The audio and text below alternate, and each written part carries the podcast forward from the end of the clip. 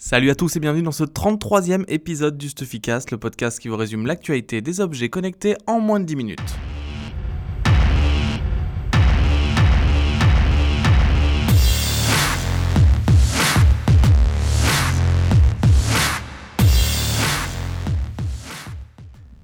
Dans l'épisode d'aujourd'hui, on va pas mal parler de voitures autonomes, de robots autonomes. On attaque tout de suite avec Domino's Pizza euh, qui vient, euh, qui est en train de négocier avec le gouvernement de Nouvelle-Zélande euh, pour démocratiser et autoriser son robot déjà créé qui s'appelle le Domino's Robotics Unit. En fait, c'est un petit robot avec un look assez sympa. Je vous invite à aller voir la petite vidéo. il peut se déplacer dans un rayon de manière autonome de 20 km. les capteurs lui permettent d'éviter les obstacles. Donc les utilisateurs passent la commande, le robot vient devant chez eux. Dans la partie supérieure, donc qui, a une forme de tête, euh, il y a une partie chauffante où on peut mettre jusqu'à 10 pizzas. Quand le robot arrive devant chez les gens, il suffit de déverrouiller grâce au smartphone et de récupérer c'est une, deux, trois ou quatre pizzas et le robot va partir faire la livraison suivante. Donc ils attendent le go du gouvernement de Nouvelle-Zélande euh, et si le gouvernement accepte, les robots pourraient être mis en place avant la fin de l'année. Donc ça s'accélère et c'est assez sympa comme projet. Pour continuer sur les robots, on a appris une news étonnante cette semaine. Euh, Alphabet, donc la firme de Google, hein, l'ancien nom de Google, euh, veut revendre Boston Dynamics. Alors on vous avait montré une vidéo de l'Atlas il y a quelques semaines qui a fait un buzz monstrueux. Euh, et dix jours plus tard, Google dit je veux vendre Boston Dynamics. Euh, comment Google argumente ça euh, Selon eux, c'est une histoire de rentabilité. Donc, euh, ils pensent que Boston Dynamics n'est pas assez rentable et ne sera pas assez rapidement. ce qui est assez bizarre, et c'est ce que souligne Valentin dans son article, c'est que les projets long terme chez Google, comme la Google Car, les Google Glass, ou tout ce qui est développé en fait dans Google X euh, ne sont pas rentables pour l'instant et pourtant Google ne se sépare pas des projets. Selon Valentin, il y a une autre, euh, une autre raison euh, sous-jacente, c'est bah, la vidéo de l'Atlas a fait du buzz mais a aussi fait un peu peur aux gens et peut-être que Google ne veut pas s'associer avec cette image-là.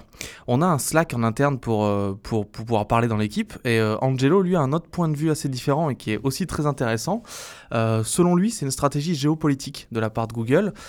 En gros, Google a perdu, euh, enfin n'a pas eu de contrat avec le gouvernement américain euh, au niveau de l'armée parce que ces robots faisaient trop de bruit. Et en fait, Google, en mettant en vente, a voulu faire pression sur le gouvernement, tout simplement, parce que la technologie aujourd'hui est 100% américaine. et en le vendant, elle peut le mettre à disposition des autres pays, comme le Japon par exemple. et donc, en faisant ça, bah, peut-être que ça va forcer le gouvernement à appuyer financièrement une autre société américaine pour garder la technologie en interne. Dans les sociétés intéressées. On a par exemple Amazon qui fait pas mal de recherches euh, sur la robotique ou euh, bah, Toyota mais qui n'est pas américain pour le coup. Une autre news qui concerne indirectement Google, euh, ou directement Google même, la Commission économique des Nations Unies de l'Europe a décidé de réviser la Convention de Vienne euh, en matière de législation routière. Euh, pourquoi? Pour les véhicules de transport autonome. Donc l'idée c'est que l'Europe ouvre un peu les vannes euh, pour l'arrivée de, véhicules avec de l'intelligence artificielle en, en, enlevant la limite de 10 km/h actuelle pour les véhicules autonomes et surtout en autorisant les pilotes automatiques sous quelques conditions quand même. Euh, les conditions, c'est qu'ils puissent être contrôlés, désactivés ou que le conducteur puisse reprendre la main. Donc c'est intéressant. Il y a bien sûr chaque pays qui doit maintenant légiférer, mais euh, ce petit go de l'Europe peut vraiment débloquer le marché des voitures autonomes.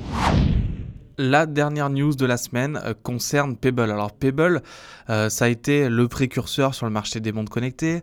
Euh, ils avaient fait deux cartons, le premier sur la Pebble et ensuite sur la Pebble Time sur Kickstarter, en étant le plus gros projet sur Kickstarter pour la Pebble Time. et là, on vient d'apprendre que l'entreprise a été obligée de licencier 25% de ses effectifs, donc c'est énorme, un quart de ses employés, soit 40 personnes. tout ça, c'est dû bah, à une baisse des ventes. Pebble a dû réviser ses prix il y a quelques semaines pour euh, les adapter au marché.